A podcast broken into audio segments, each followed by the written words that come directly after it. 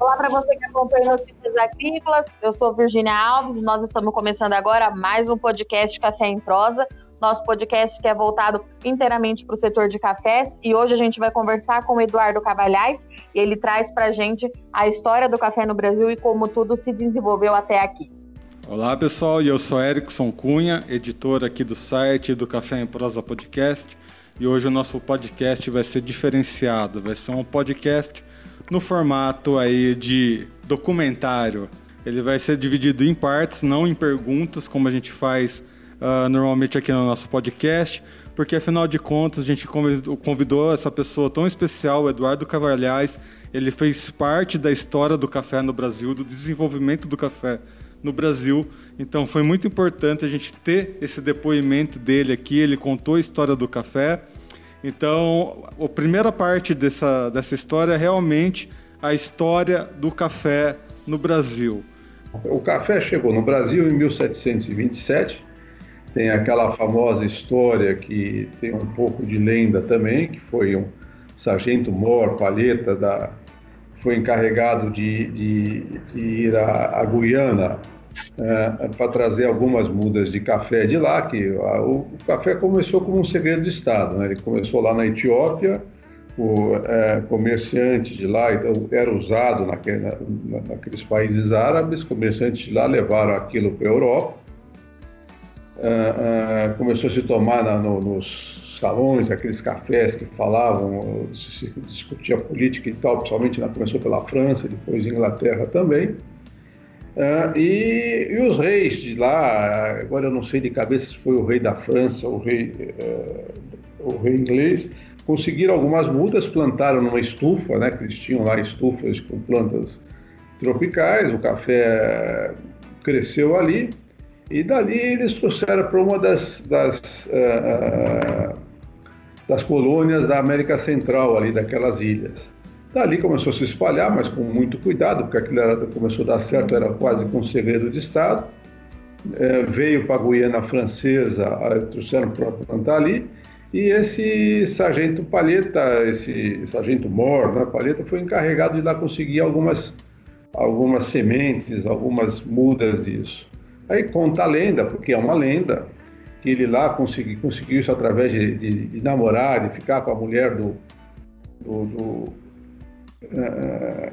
do responsável pelo governo da Guiana, que eu não lembro o nome agora, trouxe algumas sementes no, no, na, mala e algumas mudas contas, foi plantado em Belém do Pará, se espalhou por ali, foi, teve no Maranhão, teve ali no, naquela costa de cima do Brasil, né? É uma história muito interessante na época colonial, como era mais fácil, se você estava aqui do lado, do, do nosso lado, aqui na, na costa de baixo, para ir lá era mais fácil ir quase a Portugal e depois voltar por causa das correntes marítimas. Tem, apareceram livros nos últimos 15 anos, 20 anos mostrando isso.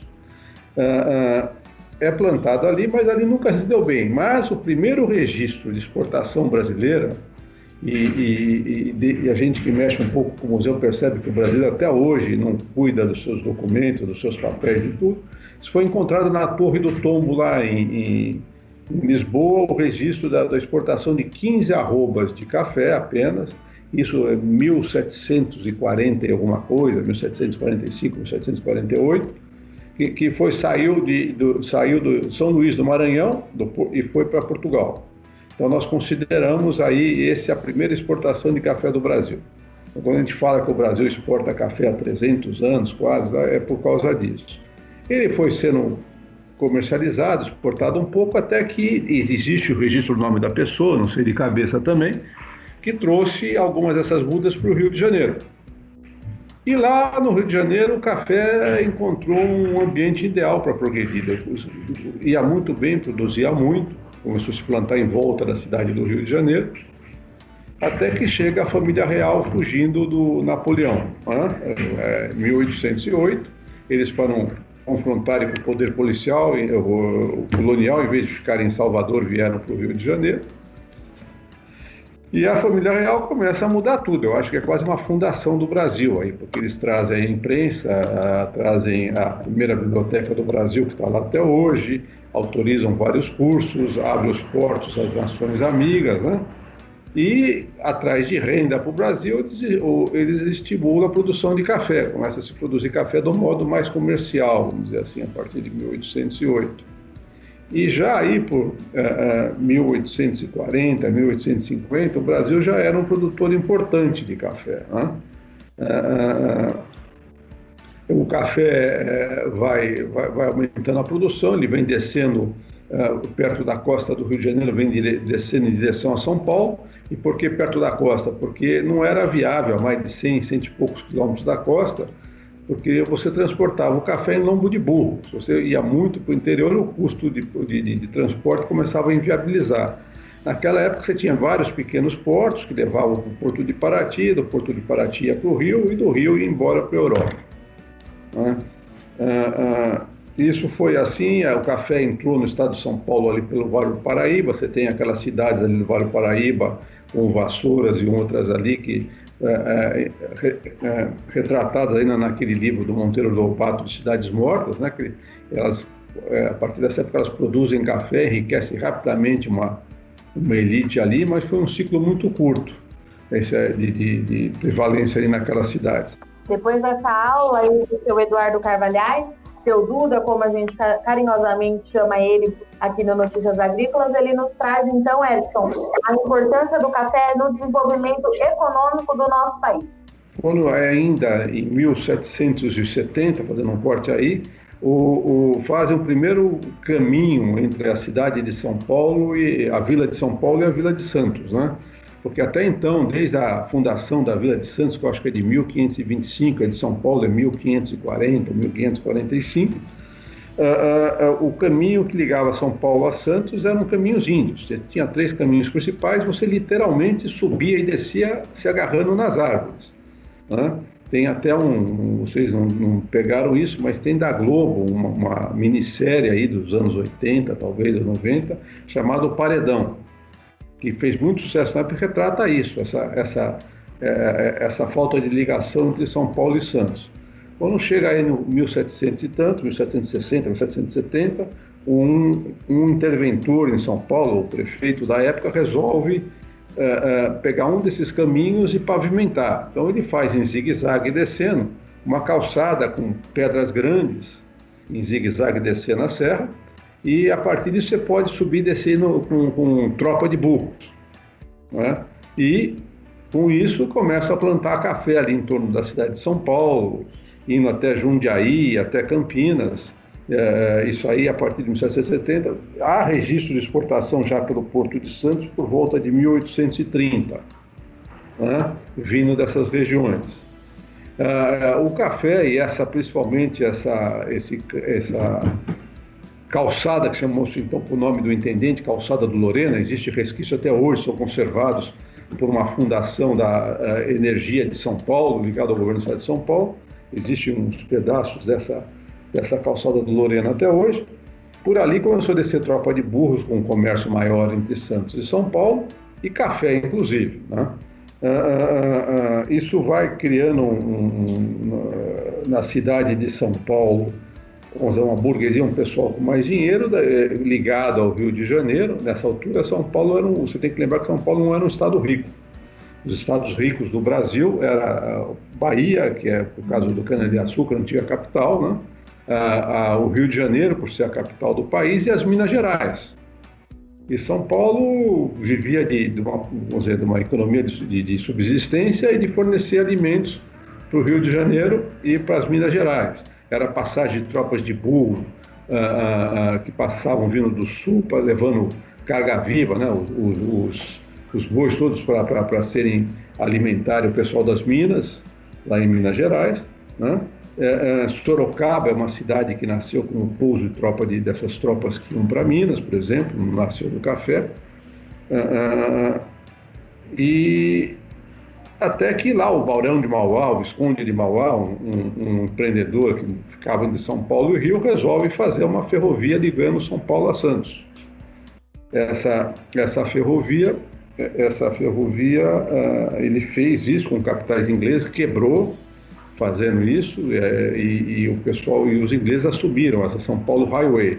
Era uma ferrovia que saía aqui do, da estação, era a estação do Valongo, que eu, eu enxergo aqui da minha sala aqui é, no escritório, e aí até São Paulo, onde hoje tem a Sala São Paulo, era essa outra estação. Né? Ah, ah, ah, com isso aí você começa a acelerar a produção de café no estado de São Paulo, a ferrovia vai indo para o interior e, e, vai se abrindo novos polos de produção de café e rapidamente com isso São Paulo, São Paulo enriquece. Né? O Porto de Santos, já aí por volta de 1880 mais ou menos, já era um porto exportador de café maior que o do Rio de Janeiro. Já tinha ultrapassado o Rio de Janeiro. E nunca mais perdeu essa posição. Porto de Santos é o maior porto exportador de café do Brasil e do mundo desde mais ou menos esse 1880. Eu estou falando em números redondos tudo porque eu estou dando uma pincelada na história. Você tem que lembrar que eu não sou historiador, né? Com a, com a chegada da ferrovia, a ferrovia chegou a Santos em 1867, foi a inauguração da ferrovia. Para você ter uma ideia da importância que foi para a economia, em 1870 já se funda aqui em Santos a Associação Comercial de Santos, nós estamos, vamos comemorar agora, estamos comemorando 150 anos da Associação Comercial de Santos. Foi já né, um, um, progresso na, no, que veio atrás da, da, da ferrovia que muda a história, a história, do estado de São Paulo. Foi, vem crescendo o comércio com isso, e em 1890 eles já fazem o porto organizado, que é aqueles que eles fazem aí uma, uma série iniciativa privada, e a família Guine, com outra família, começa a, a, fazer o porto organizado, porque até então você tinha um porto natural aqui em Santos. Santos é, um, é uma cidade que o porto precede a, a, a cidade. A, primeira cidade da região foi São Vicente, que é do outro lado da ilha de São Vicente. E lá era uma, uma região muito ruim para se aportar navios. Eles aportavam mais ao largo e iam com barcos menores até São Vicente. E do lado de cá, você tinha um canal natural ótimo para porto, abrigado, né? uh, largo, abrigado, profundo, uh, abrigado inclusive de ataques de piratas e tudo mais. Né? Uh, e, e, e, o pessoal que vem para explorar o porto do lado de cá é que forma a Vila de Santos. Eles vêm liderado por um homem chamado Brás Cubas, que no fim ficou conhecido como o fundador da Vila de Santos, depois da cidade de Santos. Aqui da, da, da, cidade de Santos, você ia por hidrovia até a, a, o pé da Serra do Mar, e ali as cargas subiam nas costas de, de, de índios, de, de, escravos, até lá em cima, até fazerem a calçada do Loreno. Portanto, quando chega essa ferrovia, foi um, uma coisa indescritível, porque você sai lá do centro de São Paulo e chegava aqui no centro de Santos. Né? Antes você chegava com as cargas aqui, ia de barco até o pé da serra, subia aquilo a pé ou depois pela calçada do Lorena, em lombo de burro. Né? Ah, e, e, com a ferrovia muda tudo. O estado de São Paulo começa a enriquecer com café. Se você pegar a história da, da cidade de Santos e da cidade de São Paulo, a população das duas cidades multiplica assim por 10 em, em 50 anos enriquece. O Porto de Santos rapidamente vai, vai crescendo aqui também, a cidade de São Paulo. E isso vai assim é, é, até o final do século, início do século XX, até aquela grande crise de 1929. Né? É, numa época de, de, grandes lucros com o café, no, no, no, início da década de 20, que, que acaba com a crise, é, com, a, com a crise da Bolsa de Nova York, Santos e São Paulo estavam tão bem que se você pegar grande parte dos prédios de qualidade que tem em Santos e São Paulo, os melhores são dessa ocasião, inclusive o prédio da Bolsa Oficial de Café. O prédio da Bolsa Oficial de Café, a bolsa foi criada em, em 1914, no papel, né? e ela começa a operar em 1917. Nós temos lá no museu algumas fotografias dessa primeira sede da, da Bolsa de Café. E em 1922, na 7 de setembro, é, é inaugurado esse novo prédio, com esse luxo todo que ele tem. Se vocês não conhecem, precisariam vir, porque é um prédio realmente. E, foi feito com esse luxo todo para mostrar para o mundo a, a, riqueza que era o café para o Brasil. Né? O Porto de Santos era o maior porto já exportador de café do Brasil e do mundo e foi criada essa bolsa. É, fez parte das comemorações dos 100 anos da independência, 7 de setembro de 1922. Agora, quando nós fomos comemorar os 200 anos da independência, em 2022, nós já estamos preparando o Museu do Café para comemorar também os 100 anos do prédio da Bolsa Oficial de Café de Santos. Muito bem. Uh, em 29 tem essa crise que, que quebra grande número de produtores de café. Esses produtores de café, uma parte deles perde os negócios, outros uh, são famílias de, de, imigrantes italianos uh, que assumem essas fazendas. Muitos desses imigrantes que vinham de, com muita pobreza lá de fora, mas eram artesãos, tinham pequenos negócios na cidade, começam a montar pequenos negócios na cidade de São Paulo. E na Segunda Guerra, na Segunda Guerra Mundial, esses pequenos negócios começam a industrialização do Brasil. Então, até a Segunda Guerra, o café realmente é, é, era o responsável por todo o crescimento da economia brasileira.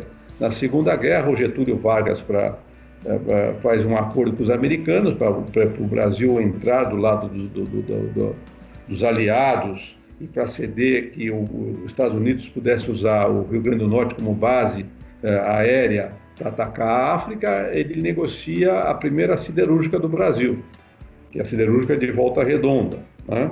Logo depois é feita aqui no Cubatão a COSIPA, segunda siderúrgica do Brasil.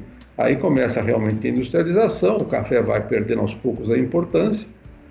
E é, quando o Collor entra na, assume o governo, no dia que ele assume o governo, ele faz um decreto privatizando uma série de coisas, entre elas ele acaba com o Instituto Brasileiro do Café.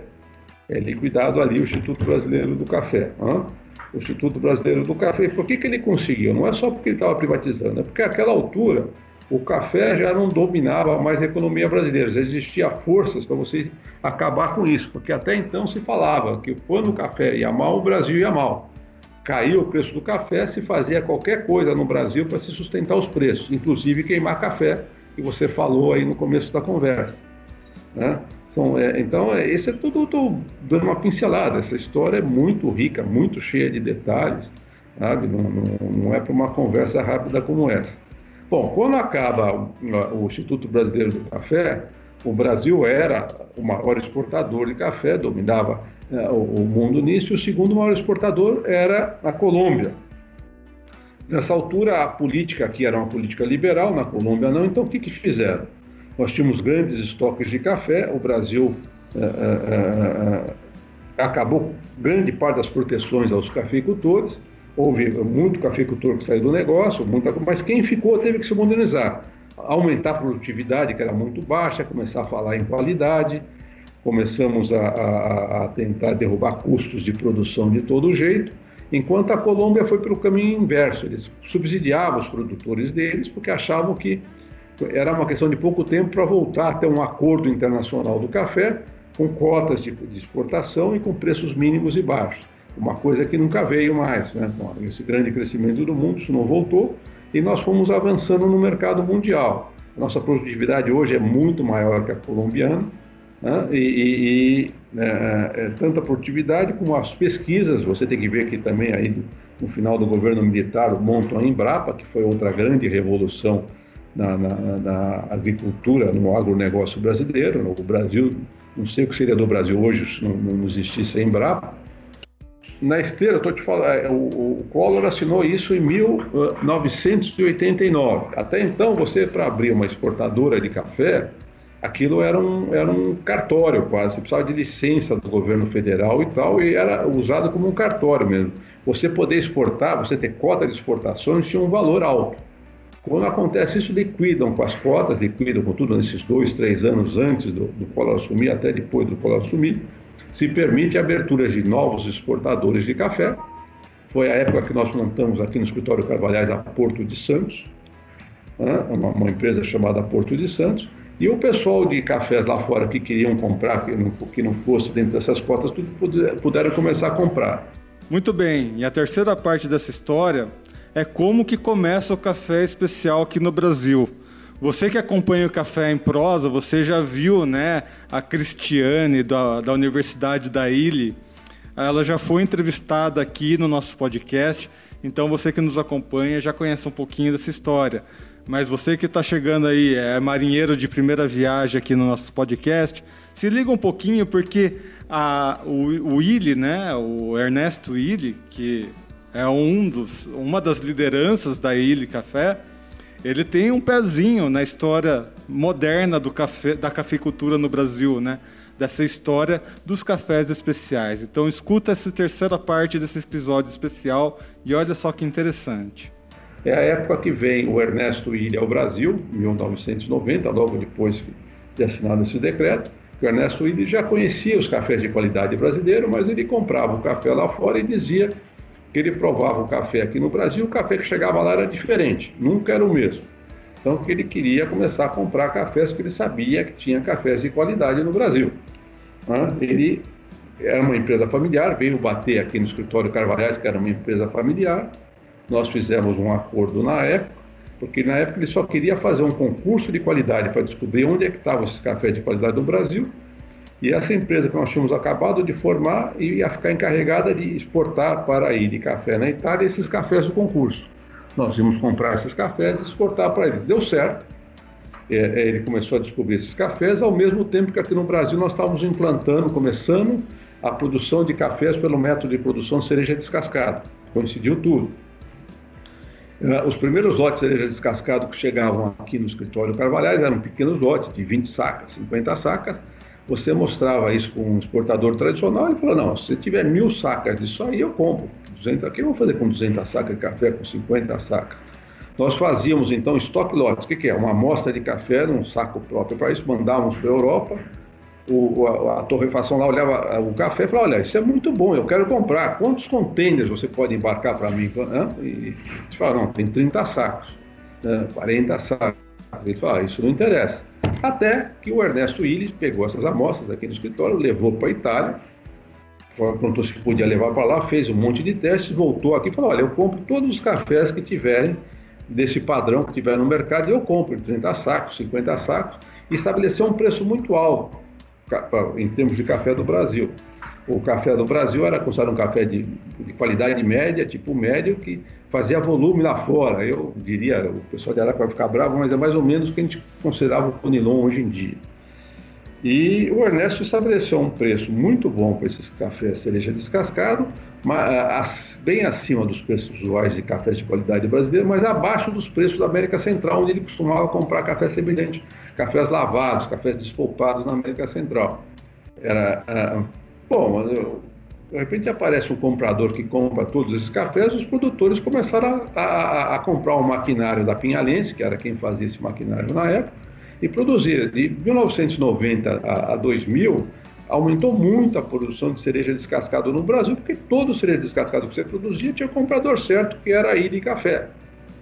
A uma certa altura aí, no final dos anos 90, os outros compradores de café no mundo começaram a ouvir falar desse café, sabiam que o Ernesto Willi entendia muito de café, começaram a vir no Brasil para descobrir o que, que é o que o Ernesto Willi tinha descoberto aqui no Brasil e começaram a comprar. Foi essa explosão, foi a explosão do, do café de qualidade que você está falando, que agora em 2020 uh, uh, uh, se tenta estimular cada vez mais. Houve realmente uma mudança completa na produção de café de qualidade de 1990 até 2020. Hoje é uma grande quantidade disso. E grandes compradores de café que não compravam café de qualidade no Brasil, vamos dar um exemplo a Starbucks. O primeiro livro que o CEO da, da Starbucks fez no começo da explosão da Starbucks, Starbucks começou no final dos anos 70, início dos anos 80, tem um, tem um livro aí de 85, 86 do CEO da Starbucks, que ele fala como é que eles começaram, conta a história do início da Starbucks e conta os cafés que ele comprava. Ele cita ali nesse livro que eles não compravam café do Brasil porque eles só compravam café de boa qualidade. Registra nesse livro. Bom, hoje, resumindo essa história, o maior fornecedor de café para Starbucks no mundo é o Brasil, longe de todos os outros. O maior fornecedor de café para Nespresso é o Brasil. Então, hoje a gente pode, eh, inclusive, afirmar que o Brasil é também o maior exportador de cafés finos do mundo em volume. Qual a nossa diferença em relação à Colômbia, aos cafés da América Central, esses cafés?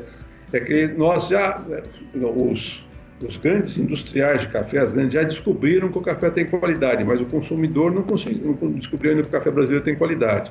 No dia que nós conseguimos comunicar aos, aos consumidores de café de qualidade fora do Brasil, que ele está tomando um café brasileiro, e ele for na prateleira do supermercado, ou for na cafeteria, e pedir que quer um café brasileiro, nós vamos poder vender o café brasileiro pelo preço que o colombiano vende ou pelos preços que, que os cafeicultores da América Central vendem. Tá? Então, vamos dizer, a história é mais ou menos essa aí. Então, a gente eh, tentar estimular o conhecimento do café de qualidade é muito importante realmente.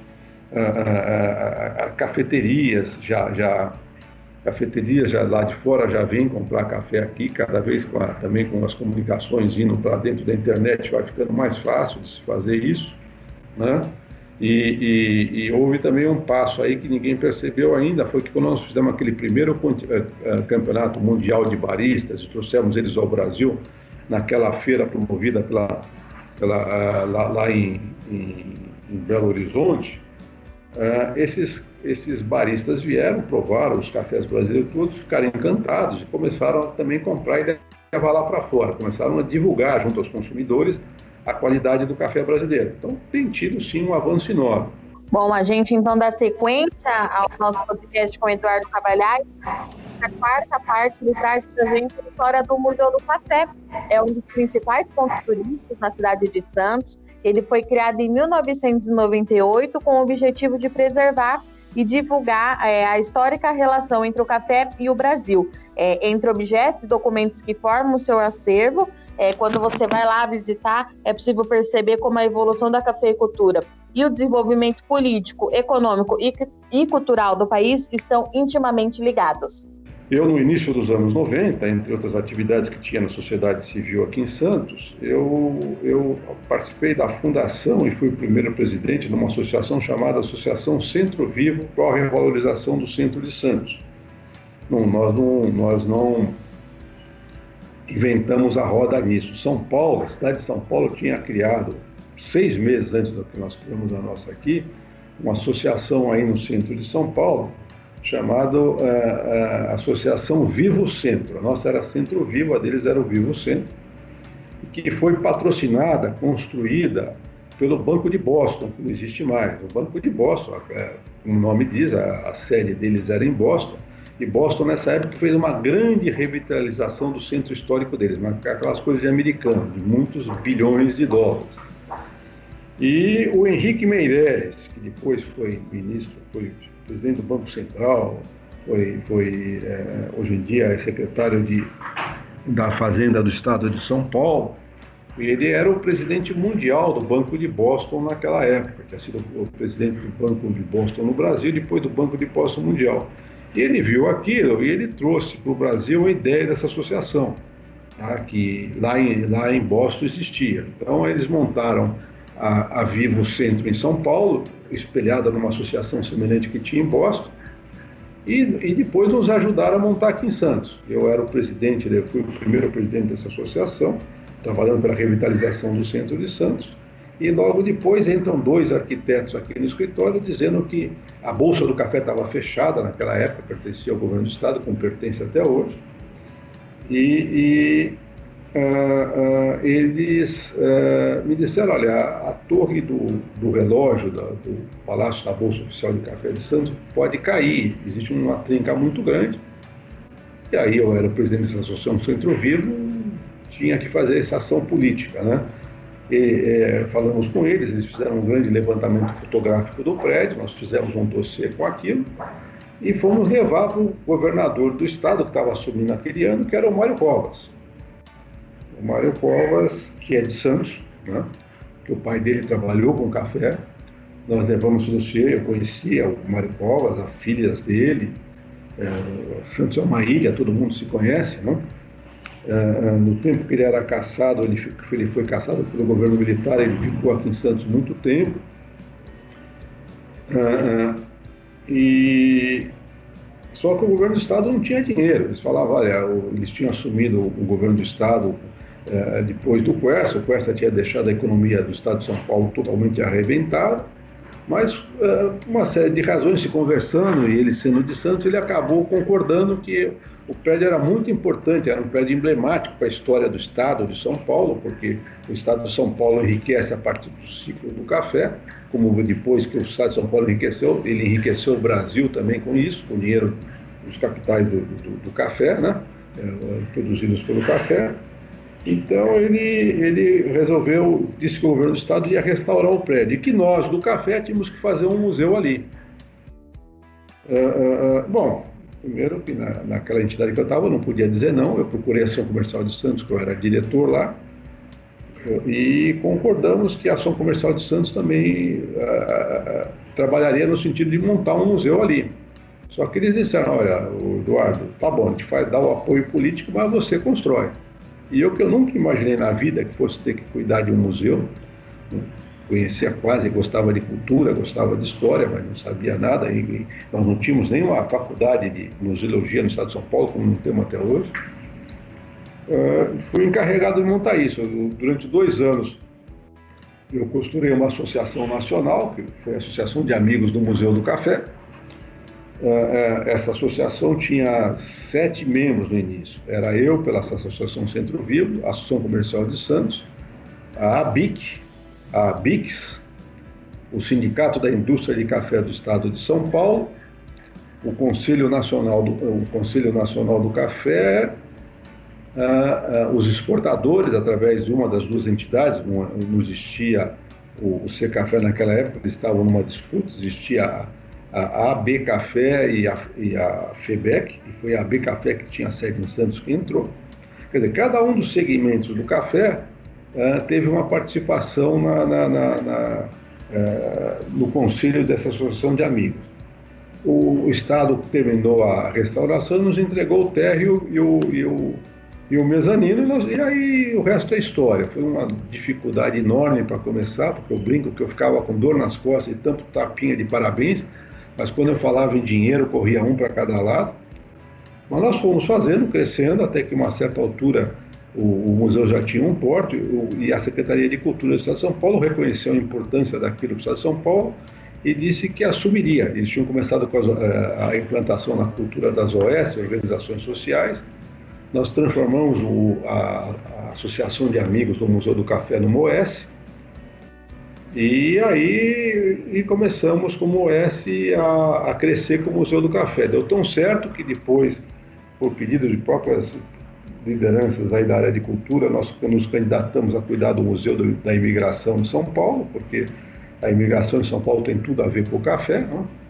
E hoje essa OES, que chama-se Instituto para a Preservação da História do Café e da Imigração, ela, ela é, faz a gestão do Museu do Café e do Museu da Imigração em São Paulo. É, é, a, a, data de fundação do, do, do, Museu do Café é março de, de 1998, quer dizer, nós começamos a trabalhar em 95, mas tudo até reformar o prédio, a gente montar essa entidade Devotê. Então foi 98, 2008, 2018, nós estamos agora uh, com, com uh, uh, 22 anos. Né? Uh, e trabalhando para que a nossa grande festividade agora vai ser os 100 anos do esse edifício. Mais uma vez, se vocês não conhecerem, quem não conhecer precisa conhecer. Não é à toa o Museu do Café, que gente pretende que seja o Museu do Café do Brasil. Você não tem outro prédio no mundo com essa qualidade, ou seja, um, um, com toda essa, essa grandeza. E esse prédio tem uma característica: você não pegamos um palácio qualquer, como na Europa se pega, e adaptamos para ser um museu de alguma coisa. Ele nasceu para fazer negócio de café, o dinheiro que construiu foi o dinheiro dos exportadores de café. Né? Ah, então é um prédio é, onde está o Museu do Café, onde era a Bolsa Oficial de Café de Santos. Ah, é, naquela época que, que, que a Bolsa foi inaugurada, Santos já era o maior porto exportador e continua até hoje. Então tem essa vantagem, você tem um prédio dessa qualidade, na, na, encostado no Porto de Santos, que por mais de 100 anos é o, é o maior porto exportador de café do Brasil e do mundo. Né? É um prédio que, que é tombado nas três instâncias, é tombado com patrimônio municipal, patrimônio do Estado e pelo IFAM como patrimônio do Brasil.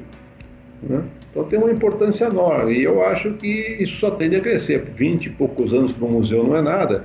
Ah, os brasileiros estão acostumados a entrar na Europa, ir para a Europa e falar, não, mas lá você veja os museus que tem. Mas você vai olhar, esses museus têm 50 anos, 100 anos, 200 anos. Leva tempo até um museu tomar porta. Eu acho que o Museu do Café vem bem nesses, nesses anos, é elogiado, é tido como, é muito elogiado pela Secretaria de Cultura do Estado, como, pela gestão dele e tudo, e nós temos que continuar a fazer com que ele cresça e que todos os paulistas e todos os brasileiros tenham aqui como a casa deles, os cafeicultores, esse Museu do Café. E a nossa quinta e última parte desse episódio especial sobre a história do café no Brasil é como que o selo ABIC nasceu. A cafeicultura que se desenvolveu né, em São Paulo, no estado de São Paulo, foi muito importante para definições dos requisitos necessários uh, para a qualidade da bebida do café. E foi aí que nasceu o selo ABIC e foi aí que nasceu uh, todo um conglomerado aí ao entorno do setor de cafés especiais. Então escuta essa última quinta. Então vamos escutar essa quinta e última parte dessa história tão emocionante do café no nosso país. Em 1995 ou 1996 foi feita uma reformulação da Câmara Setorial de Café do Estado de São Paulo.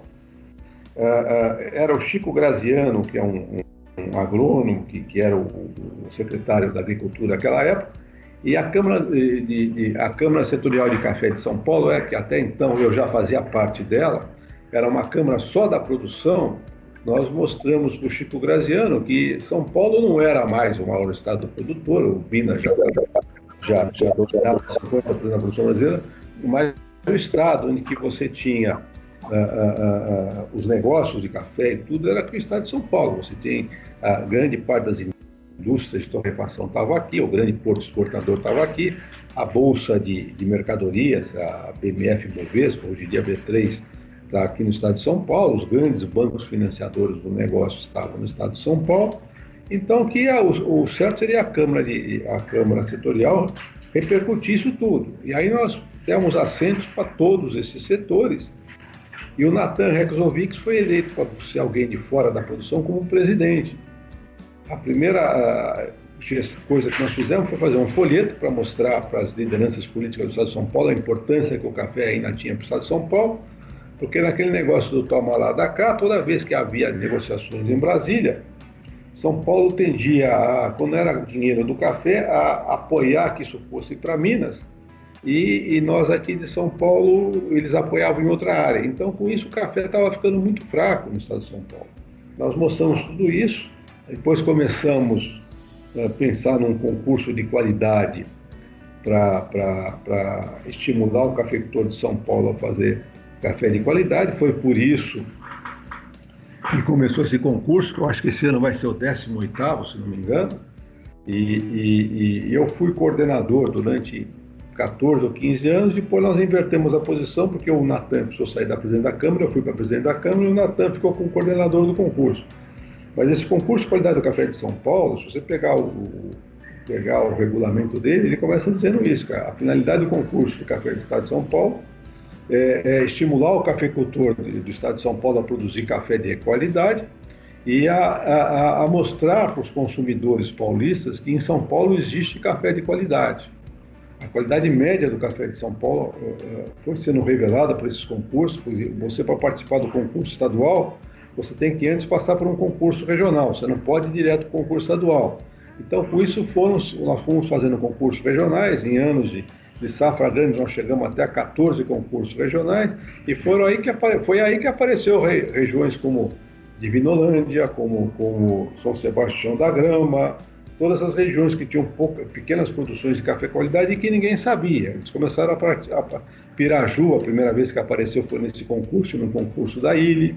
Né? Os próprios cafeicultores começaram a descobrir que era possível fazer qualidade de café nessas regiões. Depois, para estimular também o consumo, nós fizemos um leilão desses cafés. Então, nós sempre dissemos, batendo no peito, que os melhores cafés do estado de São Paulo, que bebiam eram os paulistas. Né? É, porque existia aquele que vocês não devem ter pego isso, nos anos 90, 80, que café bom no Brasil era exportado, sobrava porcaria aqui no Brasil. O que já não era verdade, hoje ainda mais. Hoje você tem cafés para comprar aqui no Brasil e tomar, iguais aos melhores de qualquer parte do mundo. Lógico que eles custam mais caro que o café tradicional.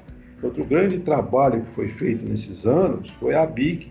Nós tínhamos feito no final dos anos 90, pela Câmara Central de Café, um trabalho porque eles começaram a, a fazer compras. O Estado de São Paulo foi o primeiro estado que começou a fazer isso, compras eletrônicas, eram leilões eletrônicos para vender açúcar, café, papel para o governo do Estado de São Paulo. E no café, o que acontece? O único parâmetro que eles tinham para comprar o café era preço. A certa altura, então, alguém da, encarregado disso ligou para a Câmara Central de Café dizendo que nós precisamos ajudá-los a, a, criar parâmetros de qualidade para que eles comprassem café e não só pelo preço, porque os próprios funcionários públicos reclamavam da qualidade do café que eles estavam tomando, porque é, é, era o mais barato, então para você fornecer o mais barato possível, a qualidade não, não podia ser brilhante mesmo. Uh, nós fizemos um trabalho que levou mais de um ano, onde saiu esses três padrões de bebida de café tradicional, que é o café, esse café que o brasileiro está acostumado a tomar, o superior e o gourmet.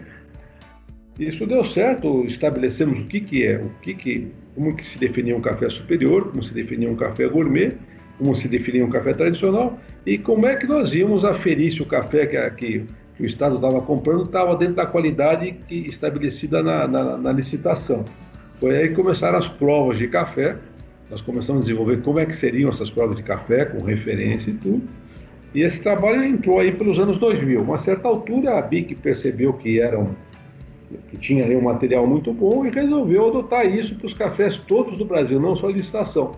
Foi quando nasceu o selo de qualidade da BIC, tá? o selo de café tradicional, eh, superior e gourmet, que era um trabalho que tinha sido inicialmente eh, desenvolvido para o governo do estado de São Paulo. Em 2003, a, a, a, a BIC eh, acabou, lançou isso no mercado, ela já tinha experiência do selo de pureza, né, que foi lançado, se não me engano, em 1988 ou 1989, e todo um sistema de prova desses cafés que nós também fazemos parte até hoje. Tudo isso foi que veio, veio mudando a imagem do café brasileiro, inclusive para os brasileiros. E hoje eu afirmo, assino embaixo, que se você quer comprar cafés iguais, os melhores estão no mundo, você compra aqui no Brasil sim. Você vai no supermercado, você vai em casa, você tem cafés iguais ao que se toma em qualquer das grandes cidades do mundo. Muito bem, amigos. Essa foi a história do Eduardo Cavalhais, um pouco da história da cafeicultura no Brasil, dos cafés especiais. Gostaríamos de agradecer mais uma vez o seu Eduardo por ter dado essas informações aqui para o nosso Café em Prosa Podcast um podcast mais em formato de documentário. Esperamos que tenham gostado. Uh, eu estive aqui mais uma vez com a presença da Virginia Alves, nossa especialista em café. Virginia, obrigado por estar aqui conosco no Café em Prosa Podcast. Muito obrigada, Edson. Eu quero reforçar é, o seu agradecimento para o senhor Eduardo Carvalhais. É, desde quando eu venho aí é, me aprofundando no mercado de café, conhecendo mais a história é, dessa cultura que é tão importante para o nosso país. O seu Duda, ele anda ali ladinho comigo, me dando os toques, conversando diariamente, a gente troca mensagem para ver como é que as coisas estão evoluindo. Meu muito obrigada ao seu Duda e a todo mundo do Escritório Carvalhais, que está sempre tão solícito em conversar comigo sobre o café. Bom, Virginia, é isso aí. Estamos chegando ao fim de mais um Café em Prosa Podcast. Lembrando que estamos em todas as redes sociais.